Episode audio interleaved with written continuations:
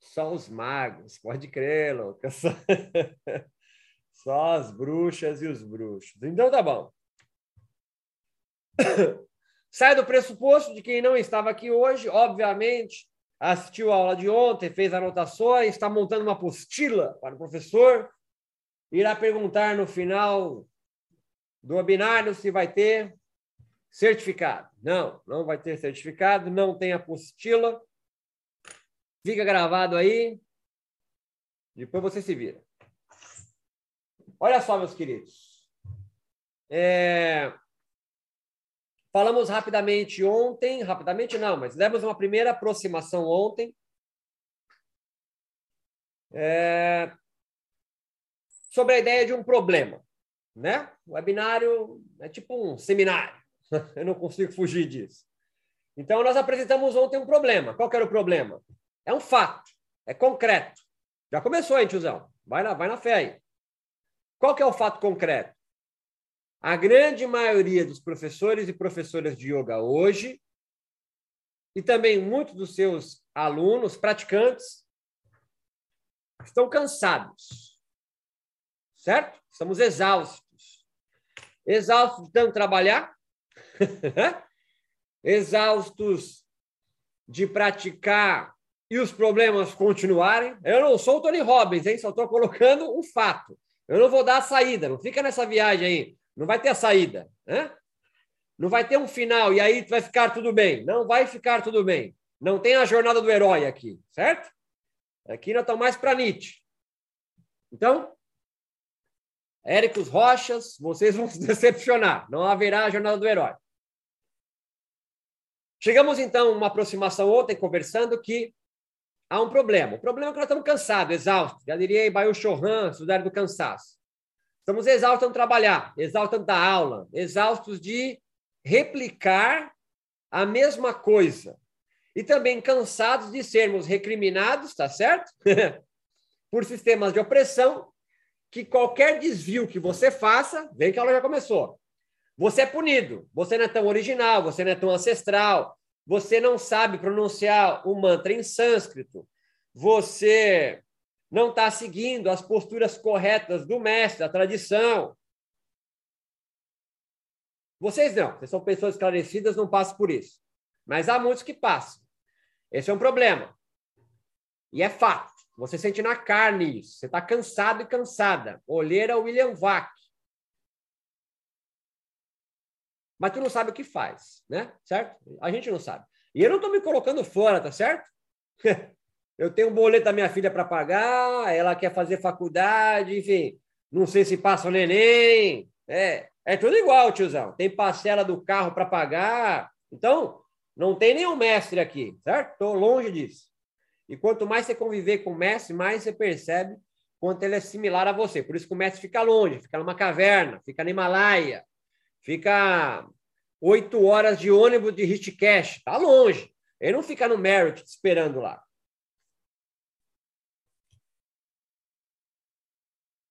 E esse cansaço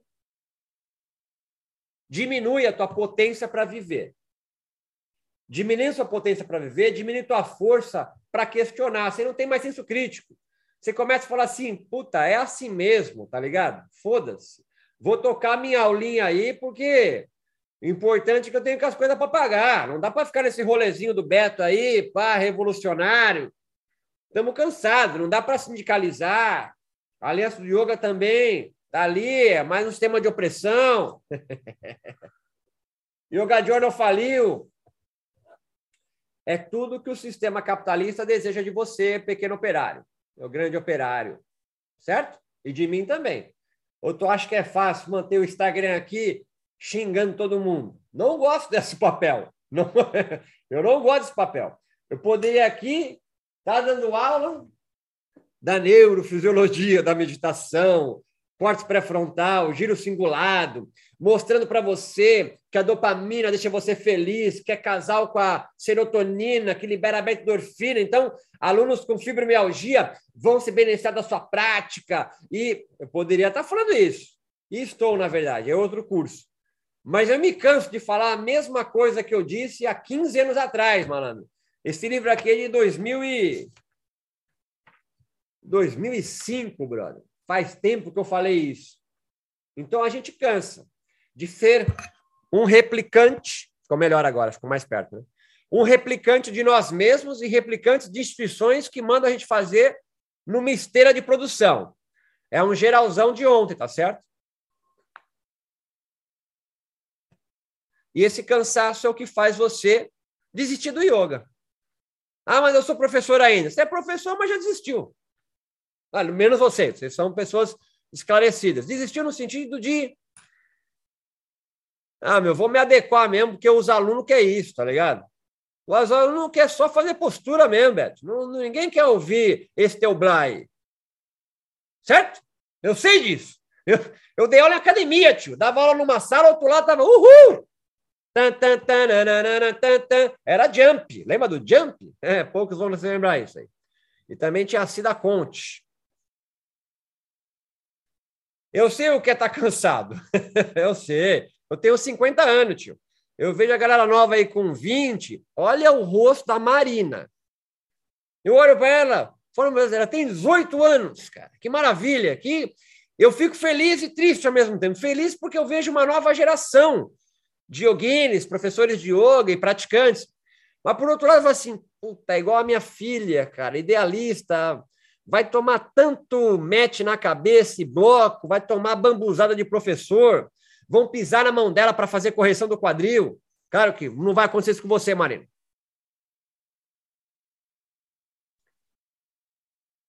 Qual o ponto de partida para a gente começar a desdobrar, a desenrolar esse rolê todo?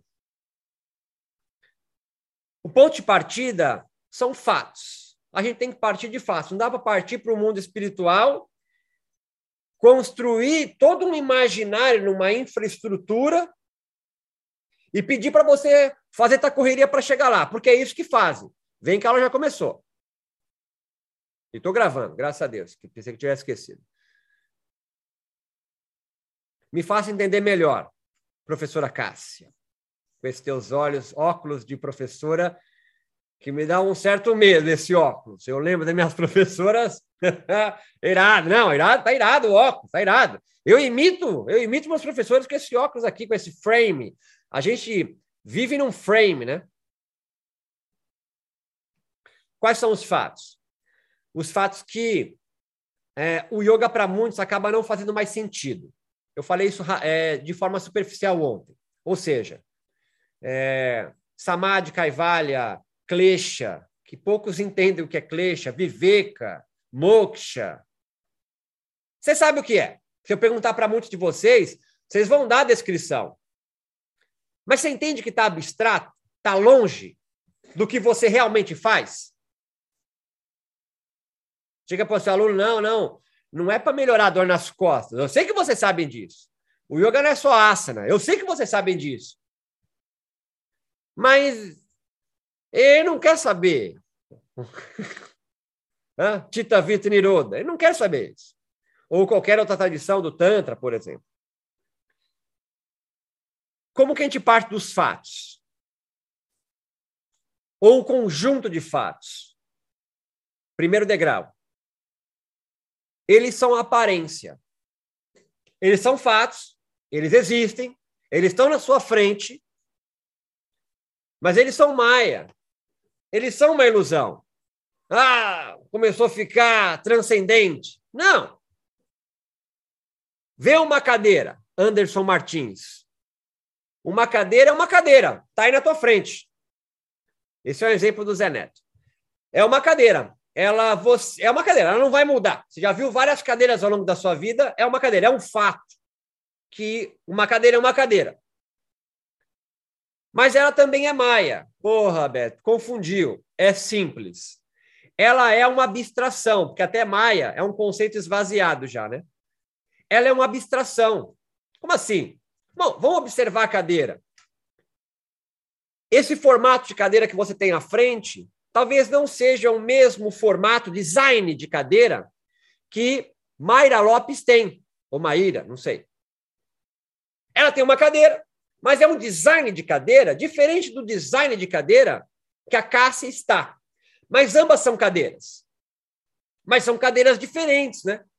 Olha só, a cadeira da Mayra tem prego. Aí você já supõe que esse prego foi batido com um martelo. Olha, a cadeira do Vinícius Felizola tem feltro embaixo. Aí eu já saio do pressuposto. Vem comigo que vai ter. Eu vou fechar o rolê.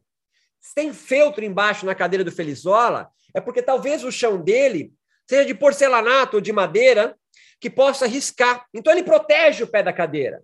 Ele faz uma intervenção naquela cadeira. Eu poderia me prolongar mais. Por exemplo, a cadeira onde eu estudei na quarta série.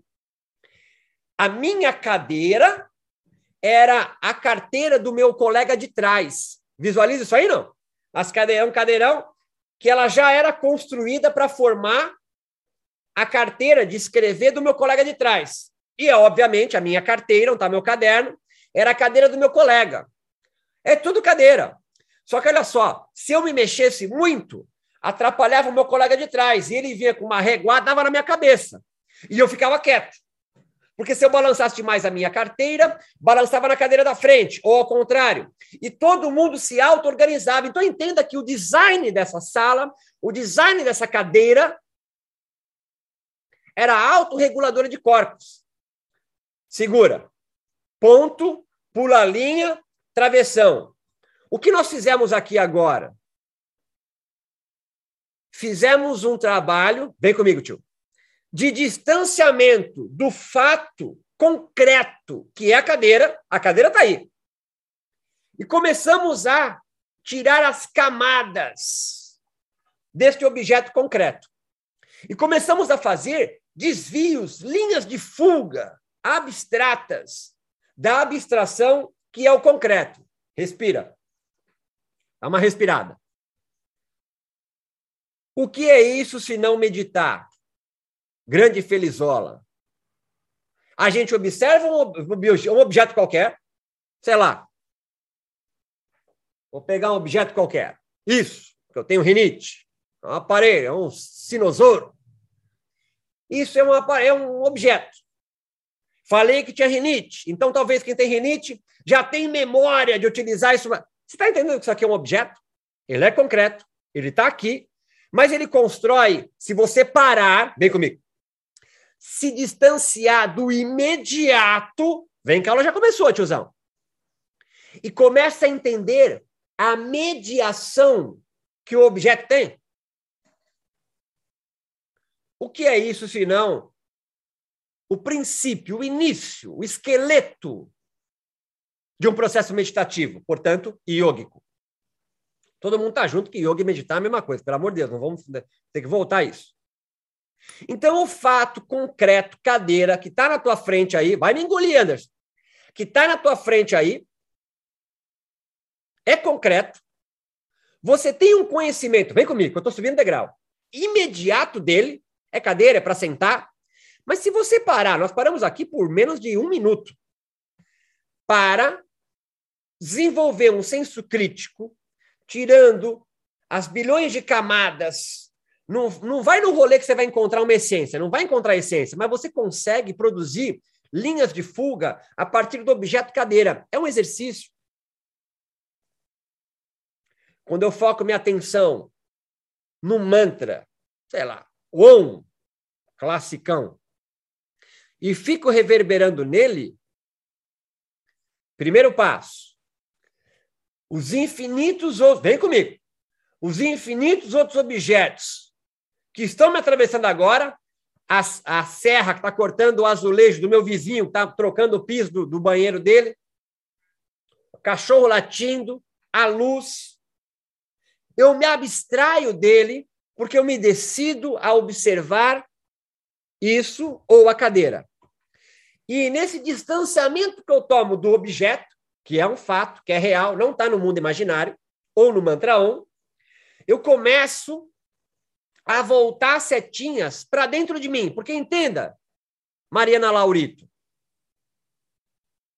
eu não estou falando da cadeira.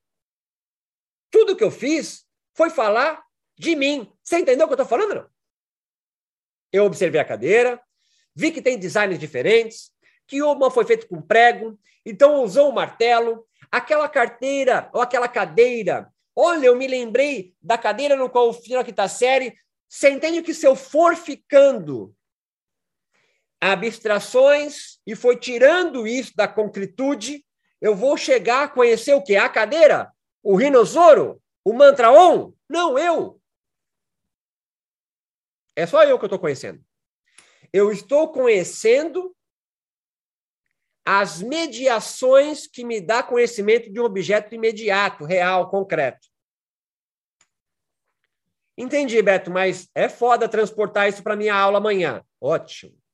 Beleza. O que nós partimos dessa pequena experiência estúpida? De que, primeiro, meditar é humano. Ninguém precisa colocar para você símbolos sagrados de Saint Germain para você começar a meditar. E segundo, mais importante, que a gente desenrola a partir de agora a minha segunda aproximação com mais força. Nós inventamos pra cacete, né? Nós inventamos, nós criamos histórias sobre nós mesmos e os objetos que compõem nosso coletivo. Tem um cara chamado Ernest Becker que escreveu um livro chamado A Negação da Morte. Vem que vai ficar claro agora o exemplo da cadeira e essas estupidezes que eu fiz agora até aqui. Ele parte de um princípio muito simples. A única certeza que nós temos, Angélica Vanessa, Elisa Marques, Bruno, Maria Paula, Campelo, é que vamos morrer. Você pode fazer iniciação Tai Chi Chuan, terceiro Dan, ponta vermelha, é mestre reiki, bababá, pode ser o que você quiser. Mas quando você coloca a cabecinha no travesseiro, tu sabe, pelo menos, que o corpo Tiago não mais estará com ele. Não vou entrar no rolê, que você é a essência, vai migrar. Não vou entrar nela. Mas que Tiago, como é hoje, deixará de ser um dia. Acho que ninguém tem dúvida disso, tá certo? Você pode ser espírita kardecista, meu irmão é pai de santo. Mas ele sabe que um dia ele vai vazar se vai para o mundo dos orixás, se vai para nosso lar em cima de Uberaba, se vai para o céu cristão, que é um lugar, é infernal o lugar, o céu cristão. Você parou para pensar, porque só tem eunuco, virgens, é, neguinho tocando harpa. Nessa cultura, nessa cosmovisão, eu vou para baixo, que é open bar, deve ser bem mais, bem mais divertido. Mulheres, eu aconselho, por exemplo, cosmologias chinesas, porque lá Há guapos esperando vocês. Todas as outras, vem que parece besteira que eu estou falando, mas faz parte da aula. Foram criadas em sociedades, coletivos patriarcais e misóginos, que só tem eunuco e virgens. Isso não é por acaso, tiozão. Não é uma revelação. Isso é uma construção social.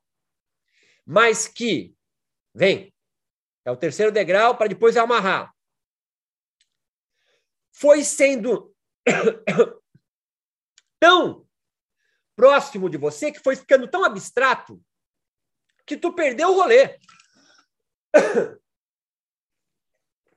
que começa a repetir como se aquilo que é concreto, tem a igreja ali, tem a cadeira do seu lado, tem um rinossoro, mas você se esqueceu das mediações que formaram esse concreto imediato. Respira. Respira que hoje é segundo dia, tiozão, é punk. Amanhã é mais tranquilo. Ernest Becker, então, pensa que, porra, a única certeza que nós temos é que vamos morrer. Mas não quando. Nós nos compreendemos infinitos porque inventamos histórias sobre nós mesmos e os coletivos e nós herdamos isso, chama cultura isso. Certo? Uma viagem que tu tem que não é compartilhada é esquizofrenia. Uma viagem que tu tem compartilhada no coletivo chama cultura. Tem formas mais elegantes de definir isso, mas essa é a minha. Então, Ernest Becker pergunta: Pô, se a única certeza que nós temos é que vamos morrer, que somos finitos, e com agravante de não sabermos quando, como é que tu consegue ficar tranquilão aí, ô, ô Felizola, de boa, na frente de um computador, tranquilão. Sentar agora completamente amedrontado, ansioso. Porque entenda, nenhum de nós aqui tem certeza inabalável que não é agora que tu vai vazar. Como é que tu consegue ficar tão tranquilão aí, Anderson? Como é que a gente consegue ficar aqui trocando ideia do imponderável, do concreto, do imediato, do imediato? Como é que tu não tá debaixo da coberta, tio, com janela e porta fechada, em mulabanda, não querendo sair de casa, com medo que agora seja o momento, Mayra Lopes? Becker responde, e o nome dele é fantástico. É porque nós mentimos. Ele chama de mentira caracterológica. Inventamos histórias para organizar o nosso medo de não sabermos que vamos morrer, que não sabemos quando iremos morrer. Você é, se acha infinito, mas sabe que é finito. Mas que tipo de mentira eu morro? Eu não conto mentira nenhuma, não. Eu trabalho em sátia. É, trabalho em SAT. Por exemplo, você começou num curso de formação de yoga, provavelmente, talvez, sem ter a mínima ideia do que é chácara, kundalini, corpo astral, bababá. Foi mais ou menos um ano, e o nome eu acho fantástico, cabe como uma luva, para formar em você essa mentira. não é mentira, os mestres. Não, a minha aula é uma mentira. O teu nome, Angélica Vanessa, é uma invenção, certo? E tudo que você acha que é, vem que eu estou avançando, hein, tiozão? Eu estou brincando aí, mas eu vou avançando, é meu jeito. Eu vou avançando. Todo esse Vinícius Felizola de ser, esse acúmulo de tempo que você pensa ser, e é, não é você, na verdade, né? Ah, mas o que eu sou? Você é um nada, tio. Já adianto de uma vez para você não ficar com suspense. Nós somos um nada, mas sendo um nada, podemos ser tudo. E inventamos histórias. Há um, há um, um, um, um conto do Saramago, ele adora coisa negócio de cego, né? Que é um antropólogo que chega numa comunidade antiga que está isolada do mundo por gerações, gerações, gerações, que tem uma doença congênita que faz todos nascerem cegos. Então é uma tribo, é uma aldeia, sei lá o quê. Que são cegos por gerações, até que eles tenham perdido completamente a ideia, o conceito do que é enxergar. Pegou? A trama? Chega um antropólogo, que enxerga e fala: Nossa, cara, vocês são cegos, vocês não conseguem ver o azul do céu, o verde das matas, babá, babá. Os anciãos se reúnem à noite na tribo e falam: Esse menino está doente. Nós temos o dever moral de curar ele. Amarram ele num tronco e furam o olho dele. Vai devagarzinho, para quem não pegou o rolê ainda. Jesuíta chega aqui no Brasil e encontra uma organização social bem diferente da católica, certo? É por grau de parentesco. Então, para você fazer parte de uma tribo, você tem que casar com alguém, seja menina ou menino. Aí você faz parte, você é um parentesco, é o cunhadismo. Os primeiros padres chegam aqui rapidamente percebem que para catequizar uma aldeia, ele precisa fazer parte da família e tranquilamente ele está aí com três ou quatro mulheres, fazendo parte de várias aldeias. Jesuíta vem para cá, vem para dar ordem. Para falar, não é possível isso. Como assim você é filha do padre? filha do padre. Não é filha do padre? Expressão popularíssima no Brasil. Quem é de Portugal não vai, talvez não entenda isso, ou entenda melhor do que a gente, porque eles, porque eles vieram de lá, né? Entenda que nós inventamos para conseguir suportar a verdade inabalável de que nós somos finitos e vamos morrer. Inventamos histórias para continuar conseguindo levantar da cama. Nós criamos nossas histórias. Nós somos diferentes de um camundongo, de uma baleia jubarte, que já nasce instintivamente pronta para a vida. Um rato olha para você e fala assim: vai ter que inventar toda a vida. Você, nós, nós já nascemos prontos. O rato já sabe o que vai comer, já sabe onde vai se abrigar, já sabe com quem se acasala. Nós precisamos aprender isso tudo. E olha que louco, tem uma hora que algumas coisas ficam tão cristalizadas que se tornam verdades inabaláveis porque nós esquecemos que inventamos. Vem, tiozão, vem que eu estou falando de Maia. Eu estou no mesmo rolê da cadeira, tá? Só que eu estou colocando camadas. O mesmo exercício da cadeira eu estou fazendo na aula. Não sei se vocês entenderam a didática.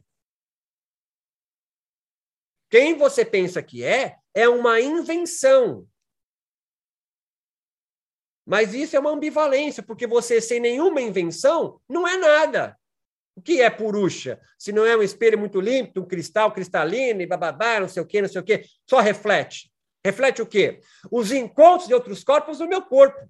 A tua mente é uma ideia do corpo. A tua mente e tudo que ela constrói é uma ideia de outros corpos, corpo sonoro, corpo da gravidade, corpo de ideia, ideologia, que enfim, atravessam você e é mediado por você. Você é uma peneira, é um coador. Você não é uma xícara vazia. Vai devagar. Se eu pedir para vocês mostrarem os cadernos, não vou fazer isso, que vocês estão anotando as ideias do que eu estou falando, cada um de vocês anotou e criou linhas de fuga absolutamente diferente um dos outros. Por quê? Porque vocês são diferentes. Mesmo achando que são iguais. Não são iguais. Vocês são diferentes. Mas, bem, há uma concretude de realidade que obriga você, Lucas Damásio, a cortar o cabelo do jeito que você corta e a barba do jeito que você tem. Por que você não tem um cabelo roxo? É porque eu não gosto. Já pintou? Não. Por mais que eu seja liberadão. Entenda que há uma concretude que tu bate na frente dela o tempo todo. São contradições. Mas nessas, nesses muros de concretude, que é a realidade, sempre é possível abrir umas frestas. Eu não entendi, professor. Vida trans. Vida trans é uma fresta, tiozão. Nesse murão de concretude do que você deveria ser.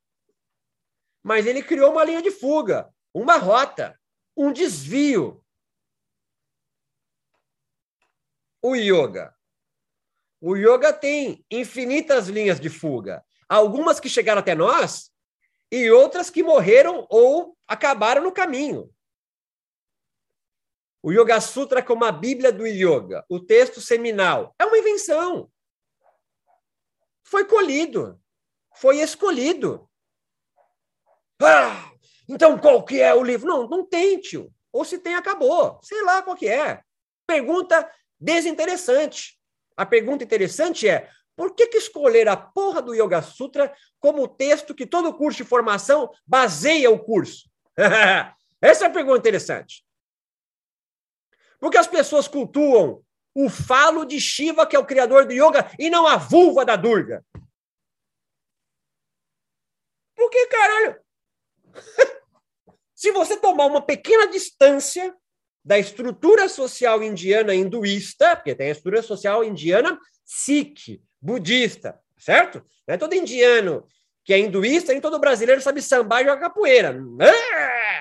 Entende que eu estou no mesmo exemplo da cadeira ainda, tiozão? Um londrino olha para você, você pode ser loira, de olho azul, bate o olho e fala, é latino, e atravessa a rua. Hum, hum, hum. Não viaja. Tu é latino-americano, tiozão. Bate o olho em você, Lucas, de longe, cabelo enrolado, é latino, tiozão. Vai para Arkansas para tu ver. Então entenda. O que nós estamos falando aqui é da mesma coisa, tá? Eu estou fazendo uma espiral gigante da mesma coisa que eu conversei estupidamente na cadeira. Nós inventamos possibilidades de ser humano, porque você não é humano de nascença.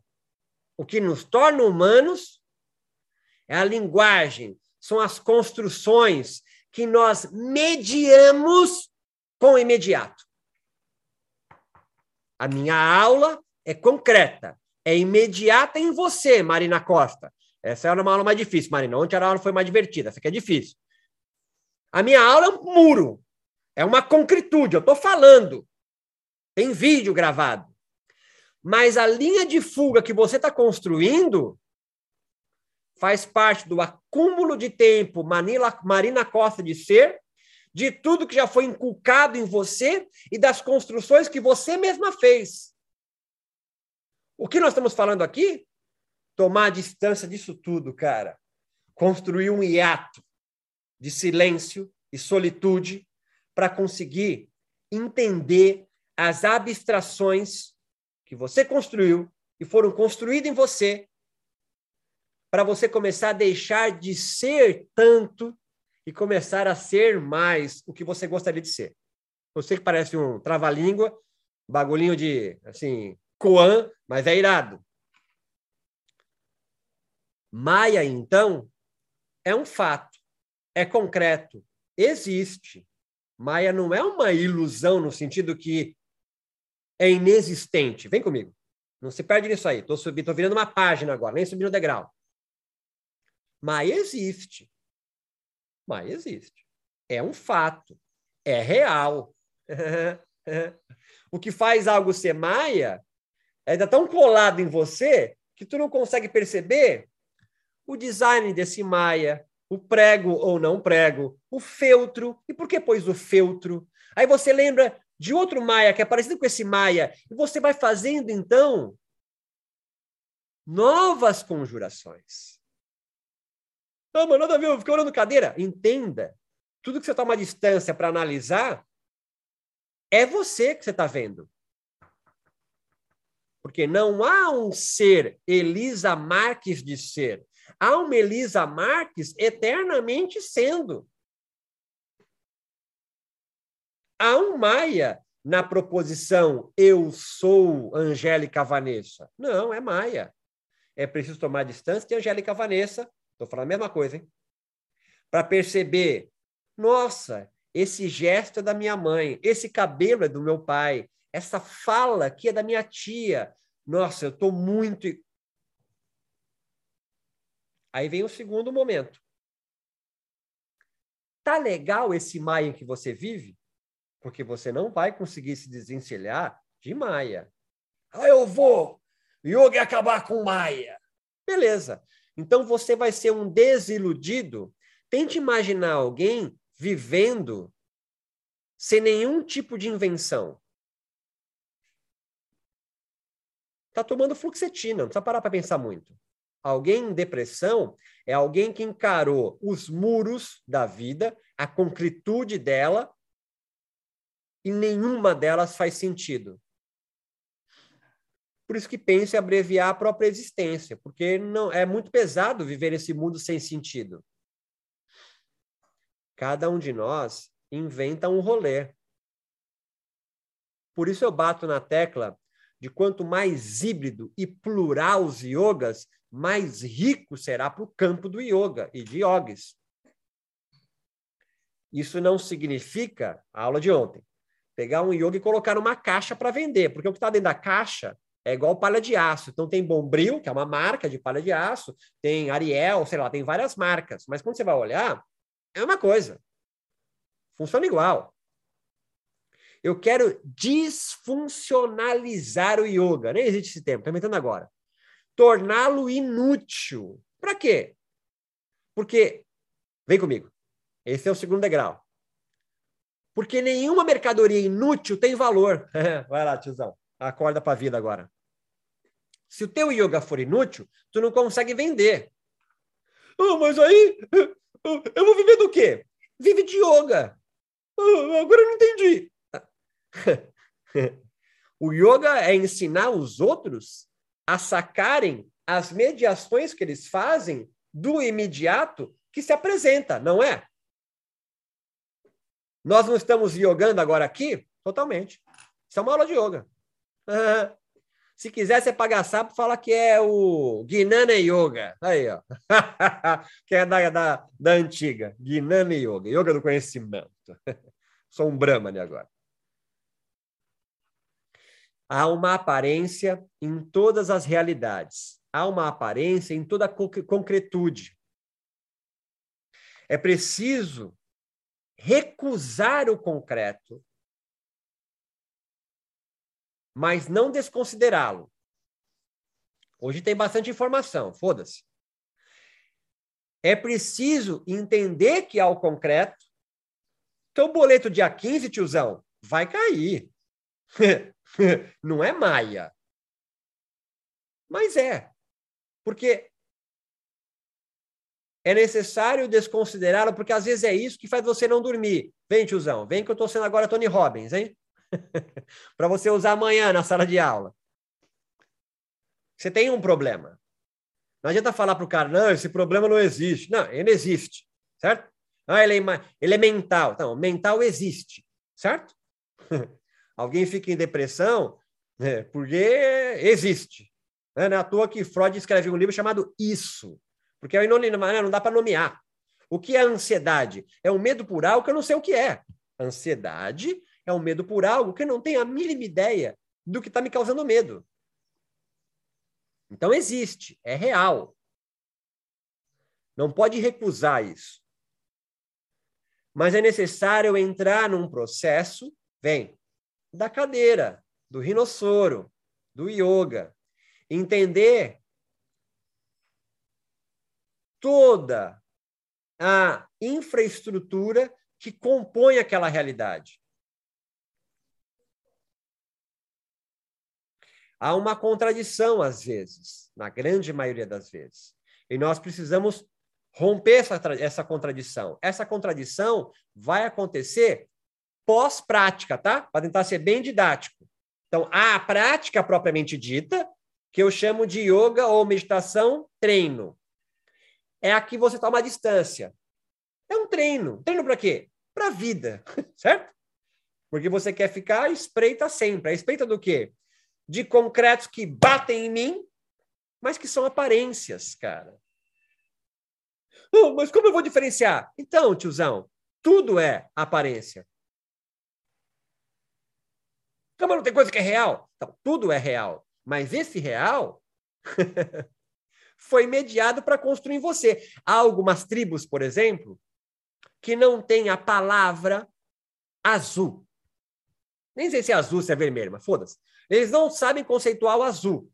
Então, quando você apresenta a cor azul, com do lado da verde, ele não sabe diferenciar. Não é que ele é menor intelectualmente. Ele tem, por outro lado, três ou quatro nomes para tons de verde. Não é tão simples assim a vida, tiozão. É que a gente é, é, acha que a gente está no topo da cadeia, né? Gente, ah, somos uh, iluministas, né? A razão. Não, você está. Eu nem entendo o capitalismo ainda, estou no rolezinho ainda neurociência. O que você entende que é real, é real. Mas se você tomar uma distância, você entende todas as mediações que ele faz. E quanto mais você não toma distância, porque está na correria, tem ganhar o pão de cada dia e não sei o quê, mais abstrato fica o mundo que te apresenta. E ele começa a agir em você e você não tem a mínima ideia do que está acontecendo.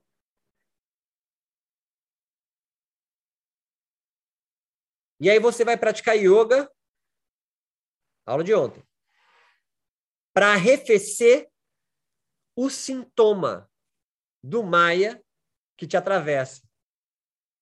Só para você aguentar segurar a onda mais oito horas amanhã. Isso é yoga. Você pode tomar ciência disso e falar assim, Beto, irado, entendi, mas eu não quero entrar nessa seara. Eu quero continuar com as minhas aulas de yoga, meio só para arrefecer sintoma. E aí, quando o aluno quiser galgar um outro degrau, ele parte para um outro yoga. Irado, honesto. Está entendendo? Não?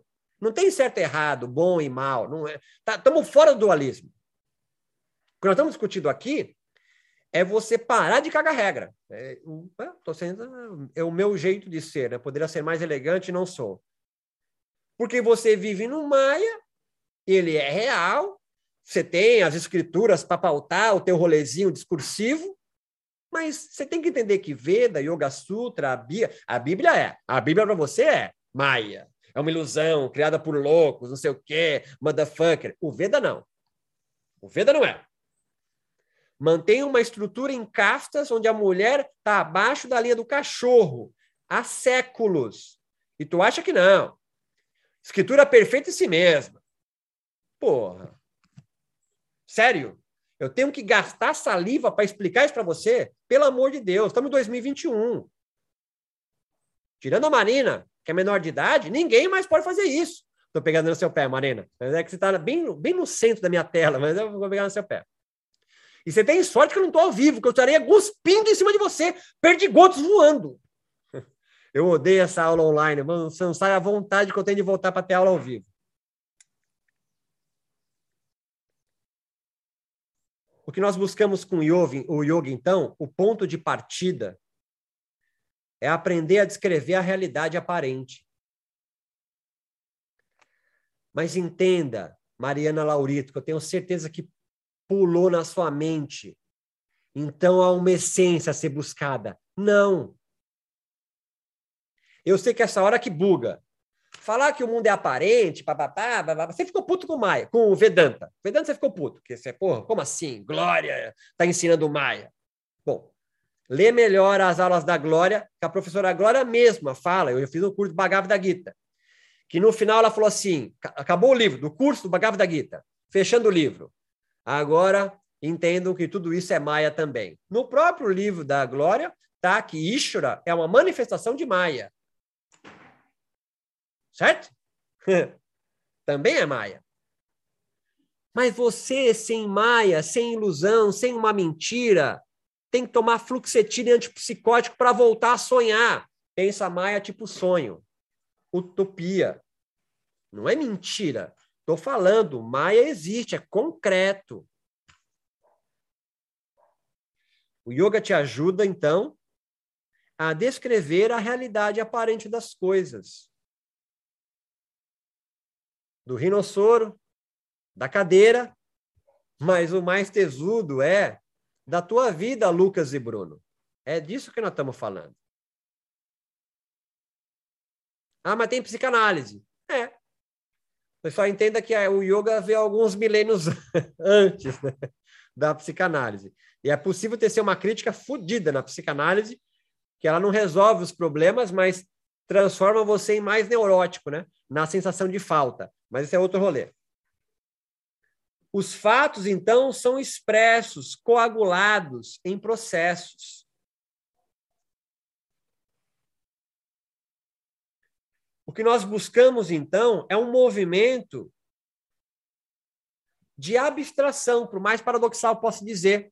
Eu tenho um objeto real, que é concreto, bate em mim, eu tomo distância, momento de silêncio e, e solitude, vejo as camadas, as aparências que compõem aquele objeto, volto, o objeto está lá, tiozão. A colher do Matrix não vai importar. É, poucos vão pegar essa referência, essa é uma referência antiga. Minha filha de 15 anos nunca tinha sido Matrix. Falei, não é possível. Minha filha nasceu Matrix, sentou do meu lado, foram todos. Só gostou do um, mas eu também, só gostei do um. Então, a, a colher é real. Você pode fazer um bilhão de rolê nela, entender as aparências, de onde ela foi construída, quem construiu, de onde veio, bababá, mas você volta, é colher, tá certo? Não, não viaja. Cabe, então, vem com o segundo degrau, ao discernimento para você compreender e identificar os processos. O samadhi, esse momento gostosinho que todo mundo já sentiu, tá certo? Aquele finaleira da prática bem conduzida, aquele que caralho, esse esse gostosinho do final, esse samadhi, né? Esse distanciamento que você toma, samadhi é isso. É um distanciamento temporário do concreto, da gravidade 10 metros por segundo ao quadrado, forjando o Bruno de ser, porque a minha mãe é concretude. Ela todo dia me relembra que eu sou filho dela. A realidade vai sendo atualizada constantemente. Nós queremos com yoga momentaneamente se descolar do imediato. Gay yoga, Tita Vitrinoda. Samadhi, Nivikapa Samadhi. É o imediato. É o reacionário, o que reage de imediato. Não tem tempo, espaço para refletir sobre novas possibilidades. Vem que eu estou indo para a finaleira. Eu estou dando esse rolê todo para chegar no pequeno fascista. É o imediato. É o cara que não consegue tomar distância da própria vida, das construções que ele fez e que foram feitas para ele. Inculcada dentro deles, dele. Chácara não existe? Chácara existe. É real? É real. Toma distância. Tu vai ver novos significados. Está entendendo, não? Meu irmão é pai de santo. Ele para na frente do mar, ele não vê como eu vejo o mar, porque eu vejo de onde vem a ondulação, onde está onde está a, a, costa para segurar o vento, se por acaso bater. Ah, esse pico se bater de sul é legal, porque eu vejo qual é a, a, o tempo da onda chegando, maré cheia, maré. Meu irmão não vê isso. Meu irmão vem manjar. É. O mar é concreto? É concreto. Tá lá? Tá lá. Vai molhar? Molha. Mas eu vejo uma coisa, meu irmão outra. Mas você pode ver manjar? Posso. Eu preciso ser introduzido, vem comigo, no ordenador de realidade umbandístico, bate cabeça, começa a incorporar curso de mediunidade, tem todo um processo para eu começar a ver e manjar no mar, não sei quem, na cachoeira e tal coisa no, na mata. Meu irmão vem aqui em casa, minha filha adora, troca altas ideias, vê gente aqui e o caralho. Minha filha agora tá nessa de Wicca. Você acha que ela fez o que à noite com meu irmão pai de santo? Jogou o jogo do copo, tio. E a porra do copo anda. Eu não acredito. Foda-se. É problema seu. Vai fazer análise. Mas andou. Ah, mas é muito louco. É. Toma a distância de você mesmo para você ver como tu é louco. Mas é a loucura que faz a vida continuar pulsando. Lembra o alienista, Machado de Assis? Que é de Portugal, talvez não tenha essa referência. É um grande nome da literatura brasileira, Machado de Assis, um negro. Tem um livro chamado Alienista. O alienista é um médico, todo racional, lógico, que chega numa cidade interior do Rio de Janeiro e começa a internar todo mundo que ele identifica como louco. Claro, ele é a régua, né? Ele é a régua. Todo mundo que ele identifica como louco, algum distúrbio mental, ele interna. O final do livro, a cidade inteira está presa e só ele fora. Aí ele vira a chavinha e fala: Nossa, cara, quem tá louco sou eu. Aí ele se prende, joga a chave fora e solta a galera. Tu vive no Maia, tio. E é irado. A contradição é que sem Maia, fluxetina, tá, tá em depressão, é um desiludido ou ressentido. Que quer abrir o terceiro olho na nuca e voltar para uma Índia antiga que não existe, se é que um dia existiu. E qual é a saída? Bom, hoje não é saída, hoje é ponto de partida, lembra? Os processos estão conectados a outros processos pela abstração. Analisamos os processos, isso nunca acaba, tio. Lembra o terceiro capítulo do Patox? Samyama. Samyama é Dharana, Dhyana e Samadhi. Concentração. Fecha mais ainda Dhyana. E Samadhi você se funde com o objeto. Foda-se qual objeto. Porque não importa o objeto. O objeto, vem comigo.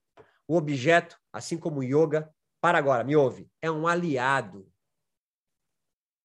Ele te auxilia, como um martelo auxilia um marceneiro fazer uma cadeira. Fui poeta agora, tiozão.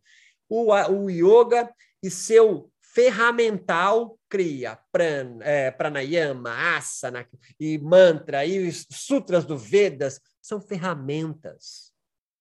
O yoga como aliado para te ajudar no processo de tomar distanciamento e perceber quais são as camadas que compõem você de imediato. Porque de imediato eu olho e vejo o Anderson Martins. Mas se a gente começar a trocar ideia, uh, tem camada aí dentro, hein? Real e imaginária. Consciente ou não. Agora, se eu entendo o yoga como perfeito em si mesmo, é um outro muro concreto. Então, há vários métodos de yoga que são, na verdade, aliados para entrar nos processos que vão mostrar quem eu sou. É, e quem eu sou? Nada. Mas como assim nada? Você é um inventor de mundos, cara mas que foi tolhido por um sistema opressor que impõe em você o um mundo pronto. Caralho, se não entender essa porra agora, volta o vídeo de novo. A pergunta interessante, Sanga Urbana, é: esse Maia em que eu vivo tá legal? Porque ninguém tá mandando você para acabar com. Não é? Mas tá bom, tá potente. Né? Você tá alegre aí? Os encontros são tesudos para tua vida? Tem espaço para você criar mais vida?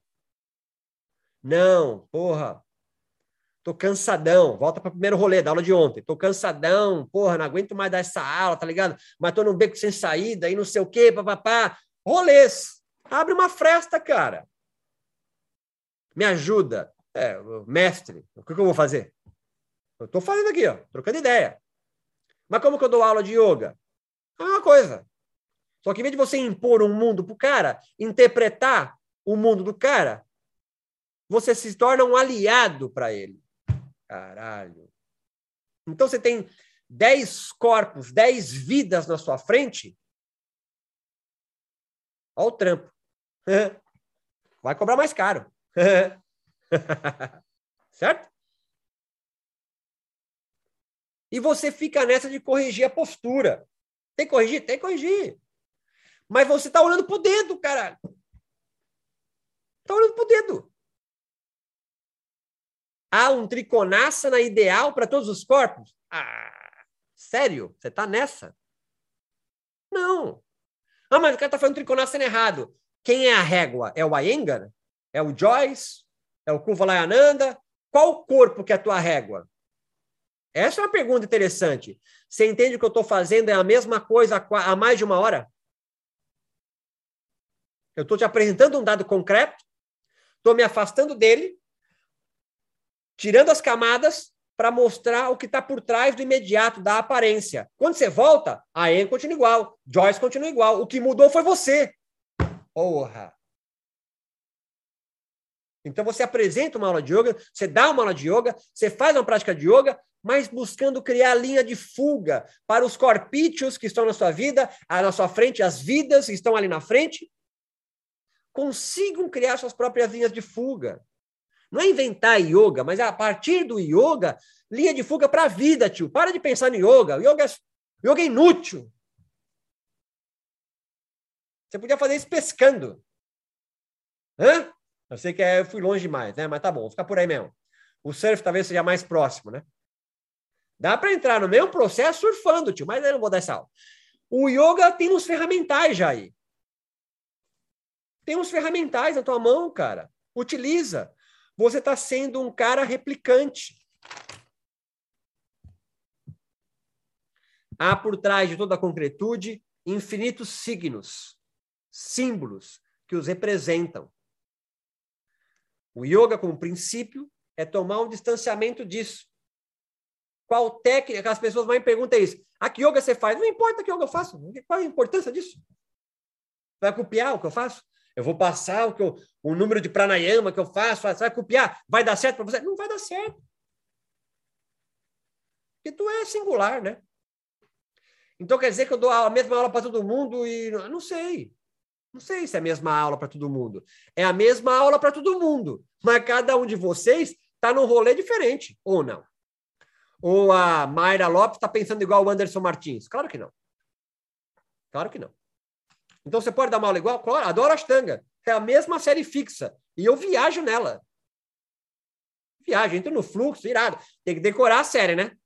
Tem o limitador do corpo também. A minha avó, que para levantar do sofá é um guindaste, dá para fazer estourar a série A, a série B? É. Vamos lá. Vai demorar, hein? Existe um outro método chamado yoga restaurativa. Que eu pego a minha avó, deito no tapetinho, bolsa debaixo do joelho, mantinha na cabeça, não sei o que, não sei o que, bababá. Tem técnica. Ela vai pro mesmo rolê. Mesmo rolê? Mesmo rolê. Qual rolê? Distanciamento, bababá, mesma coisa. Meditar. Ah, mas o Ashtanga é melhor. Toma distanciamento, vê a camada, onde vem, bababá, porra. Esse é um processo dialético, caralho.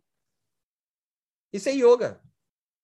Os corpos pretos estão preparados para fazer o mesmo yoga? Não. Claro que não. Ah, mas o corpo é igual. É, toma distância do corpo preto, perceba onde ele foi, séculos de dominação, escravidão, babá, babá, babá, você vai entender que não. Não é à toa que uma moça do Duque de Caxias está montando um yoga com outro rolê, está pegando as técnicas do yoga, juntando com outras técnicas do axé baiano, do funk carioca, para liberar Kundalini. Um conservador olha a Tainá rebolando, fala, nossa, até a expressão é feia, né? Denegrindo. Está é, é, é, estragando o yoga. Não! São outros corpos entrando em contato com o yoga e fazendo seus rolês. É disso que estamos falando. Nós não queremos acabar com o Kemet Yoga, com o Vedanta Yoga, com o Swastia, com... não queremos acabar. Nós queremos que outros rolês entrem. Porque são infinitos corpos. Não há o melhor.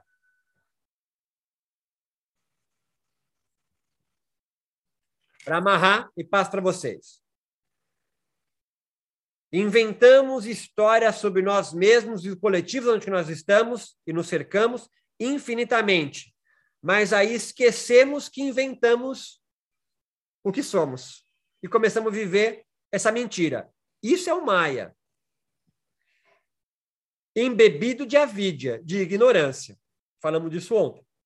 O que nós queremos é sair da ignorância, da alienação. E para isso é necessário um grau de abstração. A abstração só vai, só vai acontecer tomando distância do objeto concreto que se apresenta.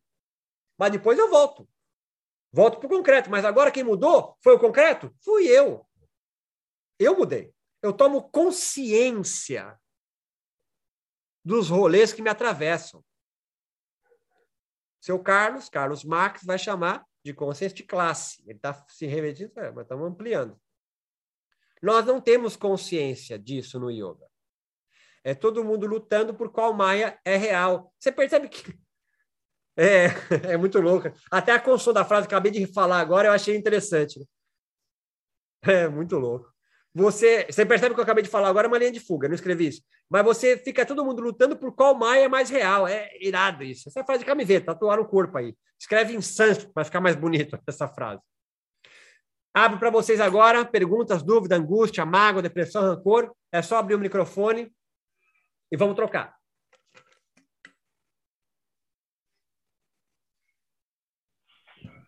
Queria fazer um é... comentário, Roberto.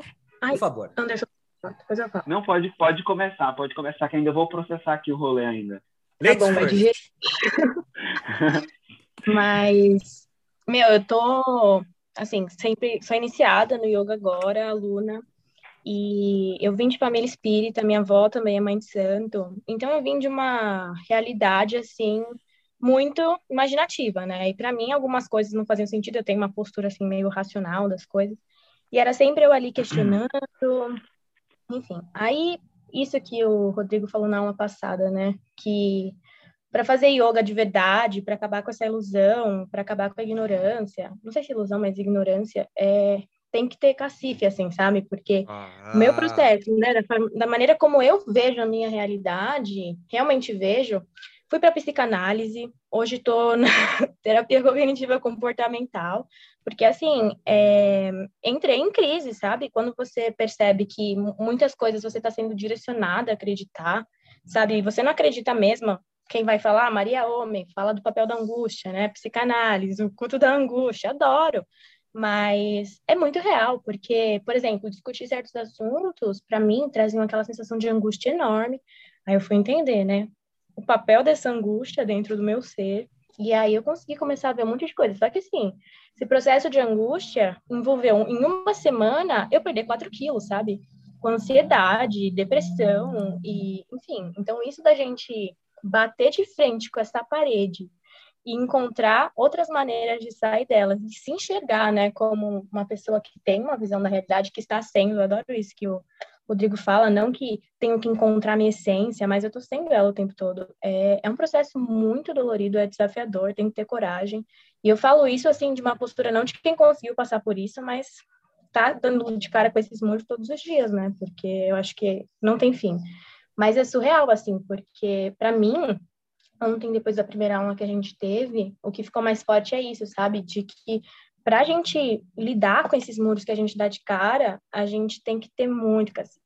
Porque até depois da aula do, do Rodrigo de ontem, para alguém que está entrando na, no yoga agora, está conhecendo os termos agora, é, já bateu a bad, sabe? Mano, aquela visão de que eu vou estar no meio de uma meditação, vou ver luzinhas, assim, sabe?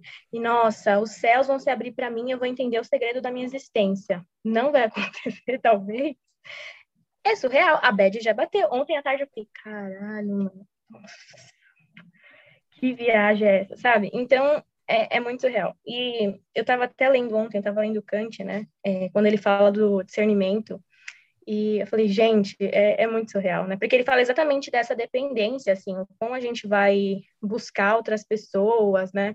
Para falarem para a gente assim, ah, não, tal coisa dessa forma. Ele até fala, né, de que, ai, o, o ser ele fica com medo de aprender a andar, meio que se paralisa ali. Mas ele, no, na real, a realidade não é tão dura assim. Ele só vai levantar, vai cair algumas vezes, vai perceber que andar tá suave, sabe? Mas é, é muito legal. Queria agradecer, Roberto. E a Bad é real, sabe? Mais real do que tudo isso que você falou é a Bad. Meu Deus do céu, como é que lida com isso, com essa angústia? Maria bom, Homem, me socorre. Muito bom, Elisa. Muito obrigado pela tua presença. É, vou fazer um comentário rápido aqui para pontuar e passo para você, é, é, Anderson e depois Maíra, tá?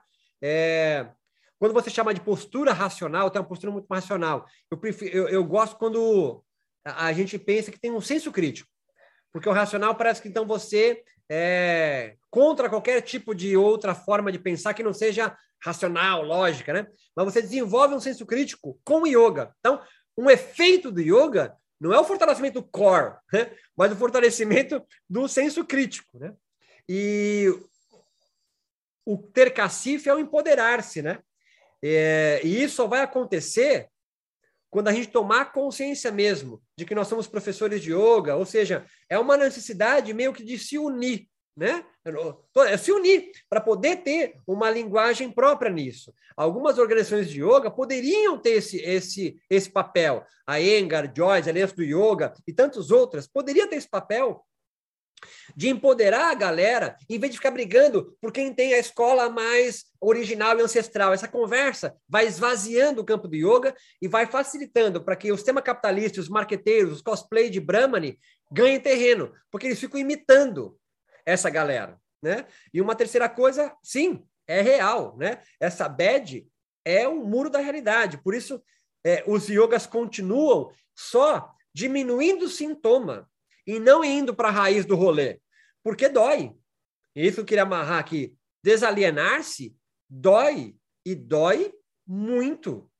Por isso, Yumi, como falei ontem, desaconselhava yoga na década de 30, 40 é, para os tentais, porque eles não teriam, ele fala os tentais é a Europa, né? É capacidade psíquica de segurar o tranco de que é desalienar-se totalmente, perceber que tudo é uma porra do Maia, um monte de camada, e a gente fica aí vivendo, tentando achar o melhor Maia para poder ficar de pé. Então, muito obrigado, Elisa, pela tua participação.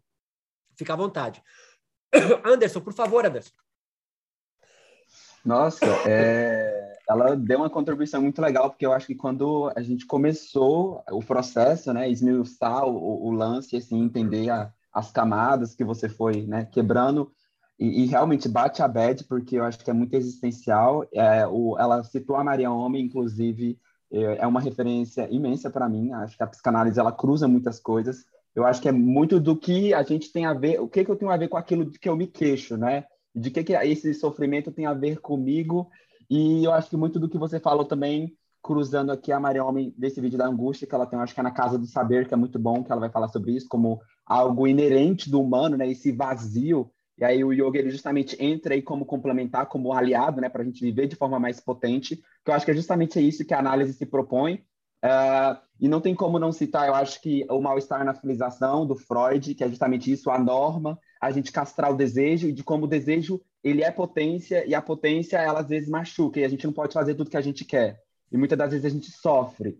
Uh, eu acho que o Ailton Krenak também, que é um filósofo, né, um líder indígena do Brasil, uh, que ele vai falar tudo também num, livro dele, que é um compilado de textos, de, de, entrevistas que ele deu, que a gente inventa esquemas de vida, e que a vida ela não é útil, né? Ele tem um livro chamado, né, que a vida não é útil, do mesmo jeito que a gente cria essas camadas, a gente cria sociedade, a gente cria lei, a gente cria regras para que isso tenha um sentido.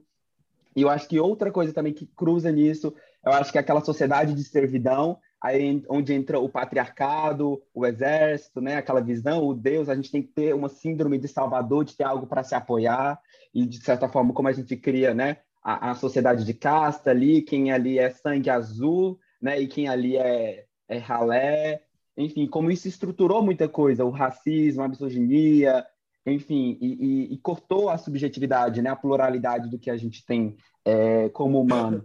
Outra coisa também que me veio muito na cabeça e que me lembrou Lacan, e você falou de concretude, de símbolo, e citou Jung, aí o, o RSI, né, o real, simbólico e imaginário, que é um texto dele também que vai trabalhar essas estruturas, que eu achei muito legal, e que o Lacan ele vai entender o inconsciente como, né, se dá pela, é, pela linguagem, entender como uma teia, né, que a gente cria a palavra, e até mesmo isso como tem, tem a ver com on, né, a vibração, a vibração forma o som, e a palavra, o diálogo é justamente o quê? É a, é a sincronia, né, o sentido disso tudo, e de como a palavra ela tem poder, de certa forma, o mantra, né, que o yoga justamente entra ali eu acho que no, no, no segundo Veda, né, aparece como yoga, mas são rituais, aí o, o mantra, e ele é repassado justamente pelo cântico.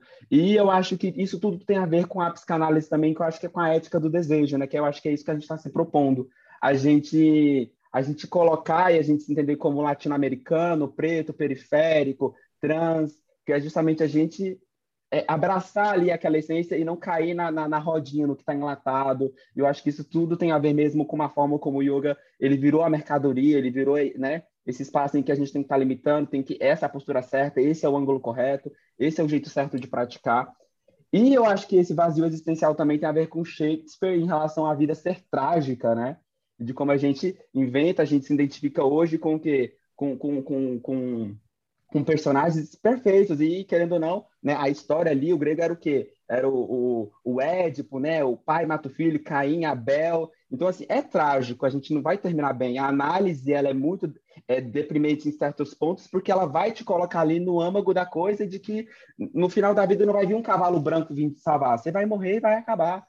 Né? Eu acho que o yoga é um jeito de a gente fazer isso. Eu acho que o, o curso caminha para esse ponto e e querendo ou não, as referências elas são bem, como você falou, bem fracas. Nesse livro aqui, por exemplo, do, do Hermógenes, ele fala sobre homossexualidade como se fosse uma doença. E eu, como homossexual, eu olhei isso aqui e falei, cara, que porra é essa, sabe? Um cristão querendo falar. Então quer dizer que eu não posso praticar yoga? Então, ah, e minha amiga que é trans, ela não pode praticar yoga, então como que eu posso fazer para isso empoderar e ter a ver com a minha subjetividade? E viver o yoga, né, e que, que ele vai ser potência. E eu acho que a análise é justamente isso ela vai te mostrar que você não pode tudo, que às vezes o que você deseja você não consegue. Mas como que a gente pode fazer isso para respeitar isso e você viver?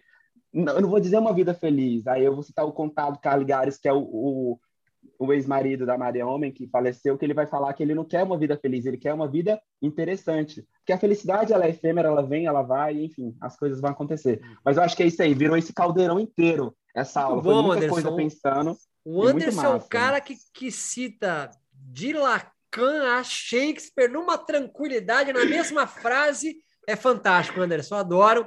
E muito Obrigado. boa a tua referência em relação ao Hermógenes, né? É uma pessoa no qual é quase é, um pecado criticá-lo dentro do campo é, do yoga. Eu lembro que eu fiz isso no doutorado, eu tomei chinelada e apanho até hoje por causa disso, né? Só pode bater no De Rose, ninguém pode bater no Hermógenes. Ainda bem, oxalá que venham novos yogas e novas gerações. Muito obrigado. Eu até me retratei aqui, né, pro ontem o equilíbrio, né? Foi a Smart Fit, aí a gente vai agora pro, pro ah, yoga man, lá. No, man, não não mantém... fascista, mas Vamos ficar nessa aqui, eu acho que é melhor. Mantém a Smart, a Smart, Blue Fit, tá tudo certo. Maíra, por favor, Maíra, abre seu coração pra gente. Dá o seu testemunho aqui para a igreja. Bom dia, vamos lá, então. é, obrigada, professor. Não está ao vivo, mas agora até o final de semana vai rolar. É, você colocou, eu tenho o como que é o nome do, da pessoa, do mocinho? Agora Anderson. Anderson Martins. Anderson, desculpa, Anderson, Anderson. O Anderson falou bastante do, do campo da psicanálise, foi, foi muito né, para o lado da psicanálise. Na minha trajetória, minha trajetória é um pouco diferente, diferente no sentido, e aí acho que isso embasa a minha pergunta, porque eu sou cientista social, fui fazer ciência política, larguei o doutorado e fui para o yoga.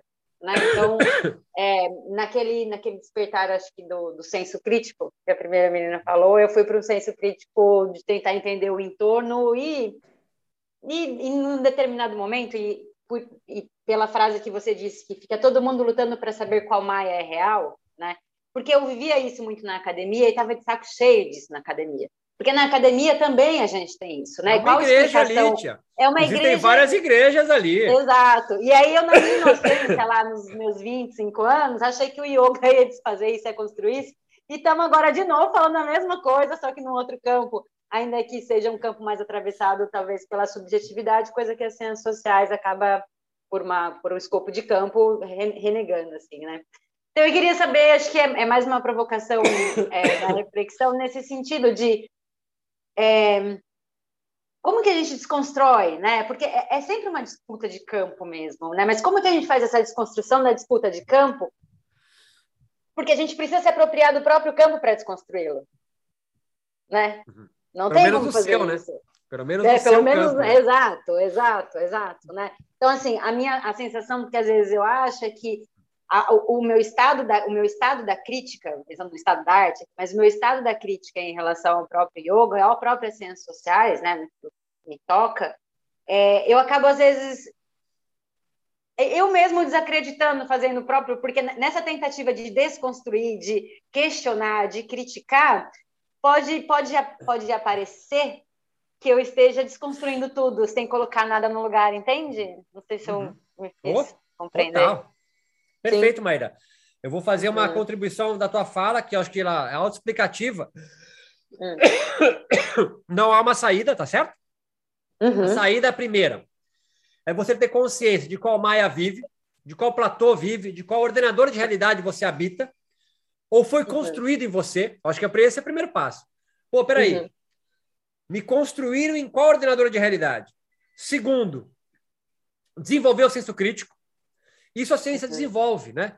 Quer dizer, enfim, uhum, a princípio, né, é possível pensar, mas tem algumas pessoas que leem Kant ou Bourdieu é, como deuses, né?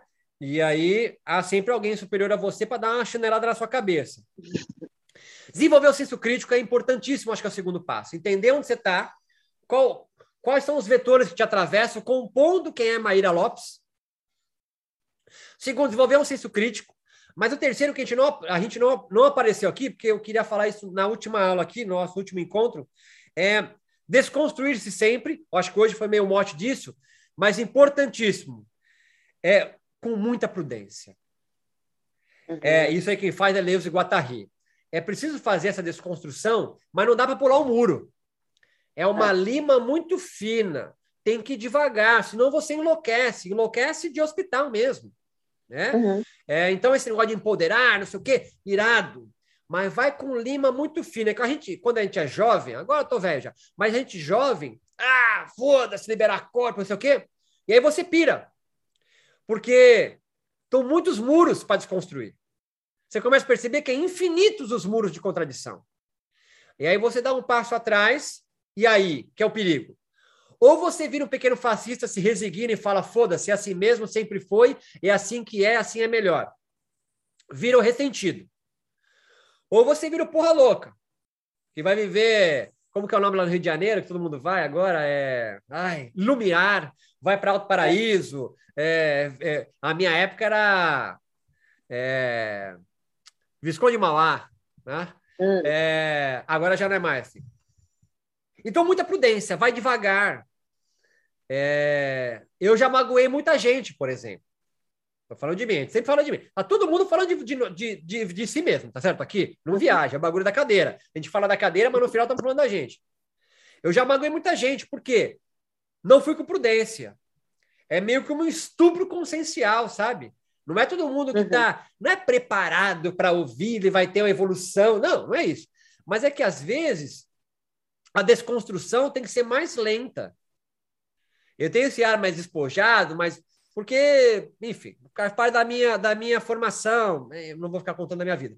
Mas fui muito zoado. Então, para deixar de ser zoado, eu fui para a biblioteca. E aí comecei a estudar e comecei a desenvolver esse meu lado. Poderia ir para outro lado. Esses são os meus ferramentais. Nós poderíamos estar aqui e eu dar uma aula de yoga, ah, com, com postura e bababá, tá entendendo? Essa mesma uhum. aula aqui, essa mesma aula aqui, poderia ter sido dada com asana. Isso é muito louco. Isso eu sei que dá uma explodida, dá uma bugada. Mas, por exemplo, uhum. tem um, um exemplo aqui em casa, da Mila. Tudo muito prudente. Ela foi aos poucos desconstruindo, vem comigo, o Iyengar Yoga, a formação que ela fez com uma professora do Iyengar dos Estados Unidos, com aproximações do xamanismo, da psicologia, e foi construindo um método de dar aula chamado yoga restaurativo, onde só tem variações de uma postura, que é o shavasana. Mas isso foram são 15 anos desconstruindo. Se ela vai direto nisso, não, não tem o menor sentido. Então, uma da sua fala que eu, que eu trago muito importante do que você colocou, que é importantíssimo, você, pô, tem uma hora que. E aí? Prudência. Vai uhum. devagar, lima muito fina, sobretudo aos jovens, porque senão você vai tomar várias marteladas. Nós sempre seremos minoria. Você tem que entender isso. A galera mais libertária, o pessoal mais revolucionário, sempre será minoria dentro de um campo gigantesco dominado por conservadores. Nós não queremos tomar o poder. Essa é uma coisa difícil. A gente não quer tirar alguém para ocupar o poder. A gente quer compartilhar isso. E o Vinícius Felizola tem um yoga dele, tesudo dele, o jeito dele construir os asanas e não sei o quê. E, e não ser obrigado por um sistema de opressão a ser um replicante de outras formas de pensar o yoga. Mas isso lima muito fina. Olha os próprios, o próprio exemplo da comunidade preta no Brasil. São 400 anos de resistência. Olha o quilombo de Palmares quase 100 anos de resistência.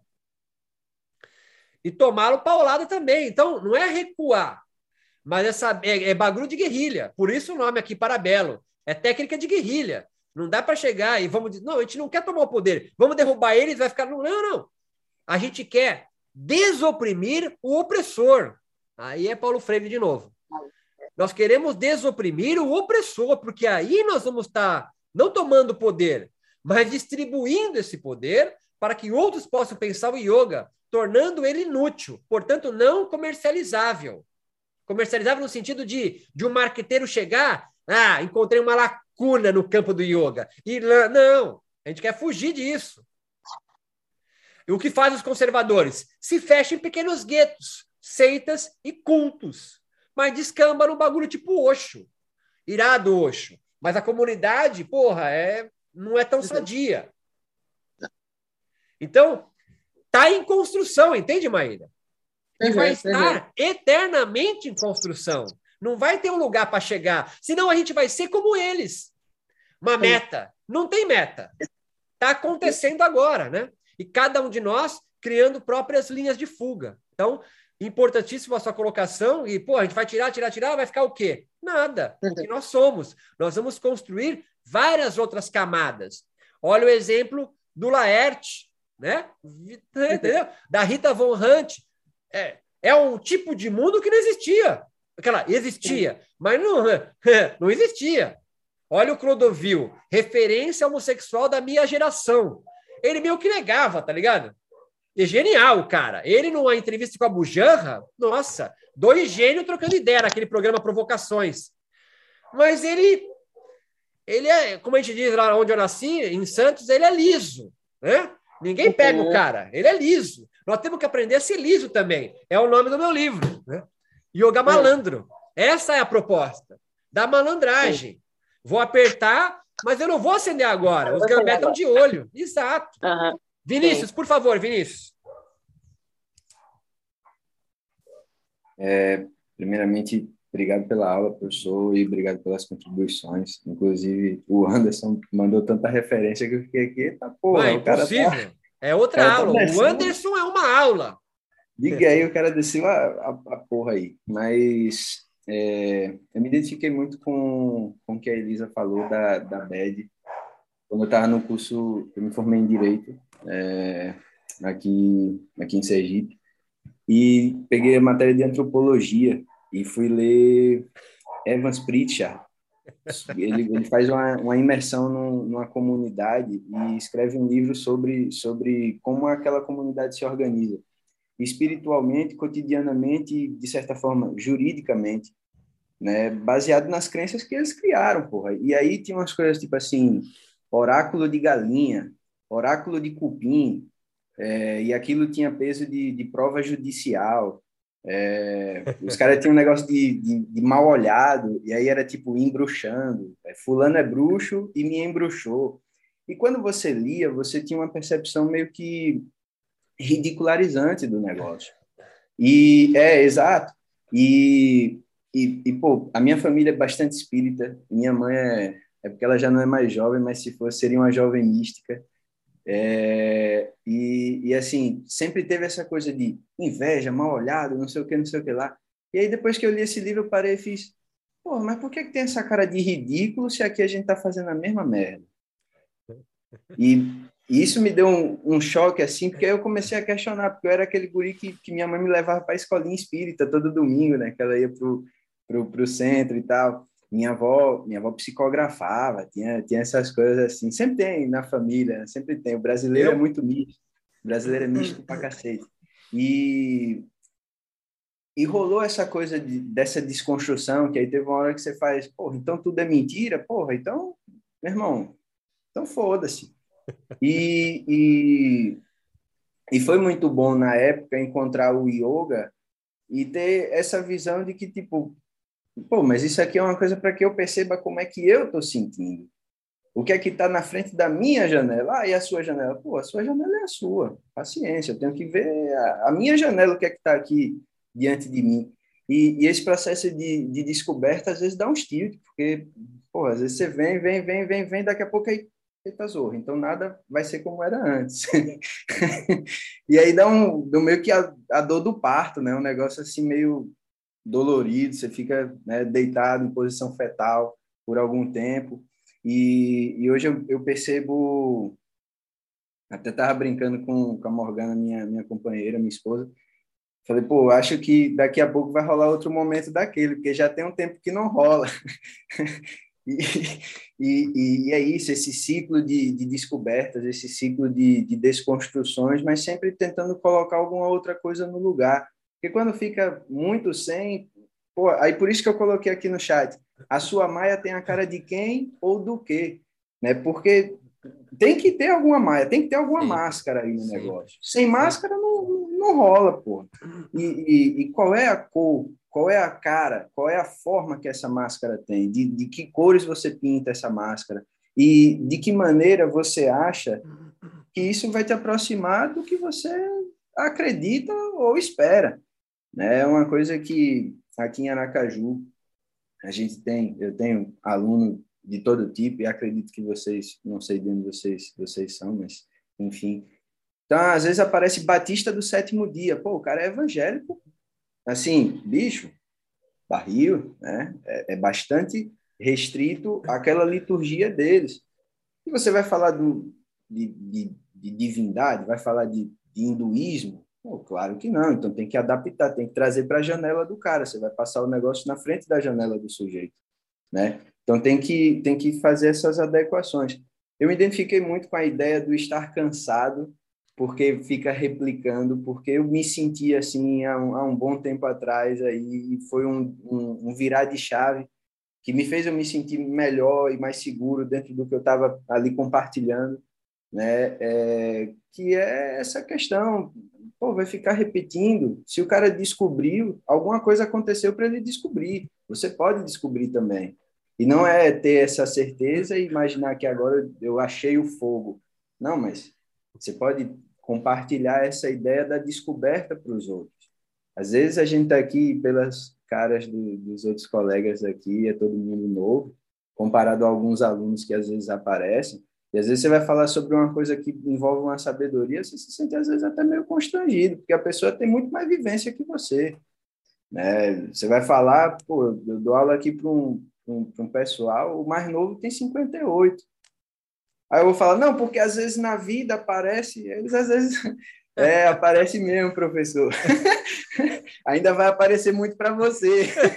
Você não viu nada ainda, professor. É, exato, exato. E, e, e, isso me deixava assim um pouco tipo, porra, mas o que é que eu estou fazendo? Estou vindo aqui para ensinar, mas será que eu tenho alguma coisa para ensinar? A gente troca, e, né? E, sim, exato. E, e essa libertação que é essa construção a sua forma, né? a sua moda. O que é que é a sua janela? Né? O que é que tem diante aí que você pode aproveitar e o que é que tem diante aí que você acha que não deve aproveitar, né? Construir esse discernimento, né? Essa separação do que é joio e o que é trigo, mas é você quem vai estabelecer o que é joio e é você que vai estabelecer o que é trigo, não é alguém que te diz, não, isso aí é joio, isso aí é trigo. Então, pô, tô muito feliz. Tem um tempo já que eu te acompanho no Instagram e não conseguia bater horário para assistir sua aula. Massa, massa, massa. Vou, vou aparecer mais vezes, com Pô, Deus. Muito obrigado. E, e, obrigado aos colegas também pelas reflexões aí, pelas contribuições. Muito e é bom. isso. É, deixa um abraço para todo mundo. Eu agradeço. Fiz meu estágio de, de, de pós-doutorado aí em Sergipe, foi muito massa, muito bem recebido aí, a galera é muito irada, cara. Cerveja gelada, muito boa. Eu queria só fazer a pontuação primeiro, pô, Vinícius advogado, né? Isso é, é raro, né? E, e, e, algo que você colocou, né? advogado né? não, eu saí dessa, eu saí dessa. É, meu irmão tentou também. Acho, meu irmão se formou, acho é uma coisa para inglês ver. Quem se identificar, siga. Mas eu não me identifiquei, não. muito bom. E não é por acaso, eh, eh, contribuindo, com a parte da tua fala, Vinícius, que os rataiogues medievais vão se retirar da família, portanto, das castas, portanto, do ordenador de realidade que os obrigava a realizar uma tarefa, porque um livro sagrado já dizia isso. Então, o Hatha Yoga abrangia, abrange pessoas sem casta. Eles afrontam Vedas. Se você lê o Pradipika, por exemplo, diz que os Vedas, os Shastras, os Puranas são como prostitutas. Sim, eles são homens do seu tempo é, com as pernas abertas, onde todo mundo tem acesso. Mas o conhecimento do yoga mesmo ah, são aqueles que então se dedicam à sendo espiritual, blá, blá, blá, blá, blá. Então, há uma crítica já no século XIV, XII, desse olhar é, só de leitura, né? E não de vivência. Então, não é à toa que os rateogues se distanciam, né? É, das suas castas.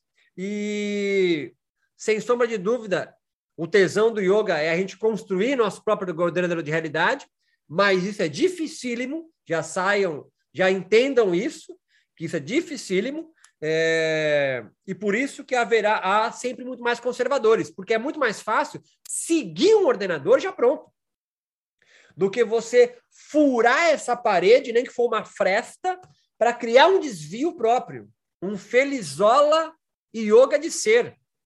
Por isso que a gente pode criticar Hermógenes, De Rose, tantos outros, mas entenda que são caras que colocaram a bola no peito, pisaram nela e falou: criei um rolê.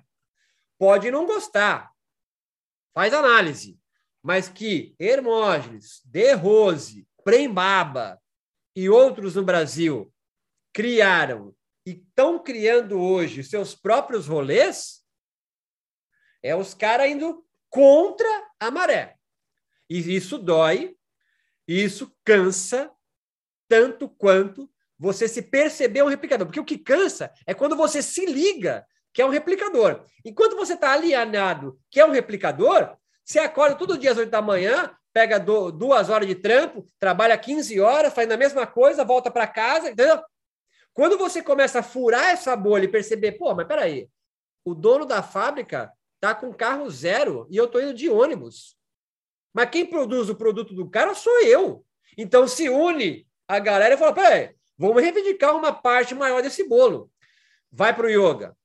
Existem meios e modos de produção subjetivo e yógico que constrói um jeito do Tiago, do Bruno, da Maíra, da Elisa, do Anderson, vender o seu yoga. O problema não é vender o yoga, é que você não se ligou que existem pessoas por trás que organizam o yoga que você acha que deve ser vendido. E quando cai a real, que peraí, irado esse yoga que eu vendo, mas eu posso vender outro, eu posso praticar outro, eu posso vivenciar outro, eu posso inventar um. Aí, os que detêm a hegemonia da produção subjetiva do que é yoga no Brasil, opa, aqui não. E aí eles vão martelar a sua cabeça com força. Elisa, por favor. É, eu queria comentar duas coisas. É, quando você estava falando do, da cadeira e tal, eu lembrei de uma frase que é tão clichê, que vai em todo, da, toda a página de Instagram, Twitter. Ah, e aquilo que você acha de, de mim diz mais sobre você do que de mim mesmo, sabe? E querendo ou não é real, tipo, isso que as pessoas falam, ah, se você, você só tá vendo um reflexo de você mesmo em mim, e não sei o quê, mas é, é muito real. E outra coisa é aquilo do Ai, como é que é o nome do, do concreto, né? Porque tem uma frase que meu pai sempre fala para mim, é assim, ah, Elisa, a verdade está em todo lugar, mas talvez para mim vou mudar o, a verdade, mas o concreto está em todo lugar, né? Só muda, porque ele falava assim num, num quesito de religião. Ah, se você perceber naquela religião, naquela religião, naquela religião, sempre tem um ponto em comum, sempre tem algo igual, só muda o nome, só muda a cor, só muda isso. E talvez realmente o concreto ele está em todo lugar, mas o que muda é a maneira como a gente enxerga ele. E, ai, gente, eu tô, tô emocionada, foi muito bom. Sério. Ah, que isso, Elisa. Muito massa, muito obrigado, Elisa. Vamos para a finaleira. Eu só queria colocar uma dentro que essa frase ela é muito real, mas também tem que ficar esperta, é, porque também pode ser uma desculpa de quem recebe a crítica de não aceitar, né? Porque nós estamos falando do outro também. Alguém gostaria de fechar nosso rolê aí? Porque já vem subindo aquele cheirinho lá de baixo do almoço. Alguém gostaria de amarrar nossa conversa aqui, antes de nós nos despedirmos? Ah, eu só queria fazer um comentário, é, sintetizando, eu acho que é muito do que você escreveu, de não querer destruir e apostar, porque isso é uma questão que está para além da gente, né, uma questão sistêmica, é, sobre fazer micro-revoluções, né, e de como a gente pode fazer, enfim, viver essa potência. Eu acho que isso cruza com outro dessa potência no sentido de a gente ir para a pulsão de vida, né? Para criatividade, para algo que venha é, trabalhar a, a, a, situação do yoga no sentido em que a gente se liberte dessas cordas e faça algo que tenha a ver com a gente, né? Uh, e não cair nas caixas. Eu acho que de maneira geral, o caminho é esse. Por isso que não tem é, estado, né? É o processo o tempo inteiro, né? A dialética, como você mesmo fala, de a gente compreender que o muro está aí, que a gente vai, enfim, às vezes tirar um bloquinho de cada vez. Eu acho que o importante, no final das contas, não é, enfim, ter um muro perfeito, mas fazer um muro que faz sentido para a gente. Muito bom, exatamente. Retomar o processo criativo da vida, né? É que, no fundo, o que a gente quer é isso, né? Poder ter a liberdade para poder, na medida do possível, criar nossa própria realidade no sentido de, de potência, né, de vida, e não de mundos imaginários. Muito obrigado pela presença de vocês, meus amigos. Muito feliz por estar aqui. E amanhã nos encontramos no mesmo link, no mesmo canal, no nosso terceiro encontro aqui, ok? Forte abraço, muito obrigado.